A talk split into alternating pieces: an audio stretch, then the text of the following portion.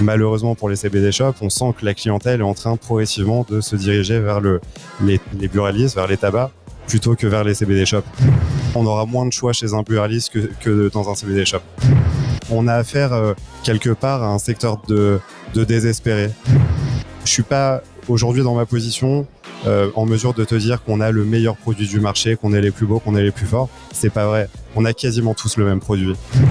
Aujourd'hui, dans le CBD, il, il existe aucune marque notoire vers laquelle les, euh, consommateurs ont envie d'aller. Et il y a une multitude de produits euh, euh, qui ont été développés, il en reste encore à faire. Par contre, il faut qu'on se calme un petit peu sur la diversification. Qu'à un moment donné, le fait de proposer des masques français, qui étaient deux fois plus chers que les masques chinois, n'avait aucune importance pour le consommateur. Parlons Cana, le podcast des acteurs du cannabis légal vous donne rendez-vous bientôt avec un nouvel invité.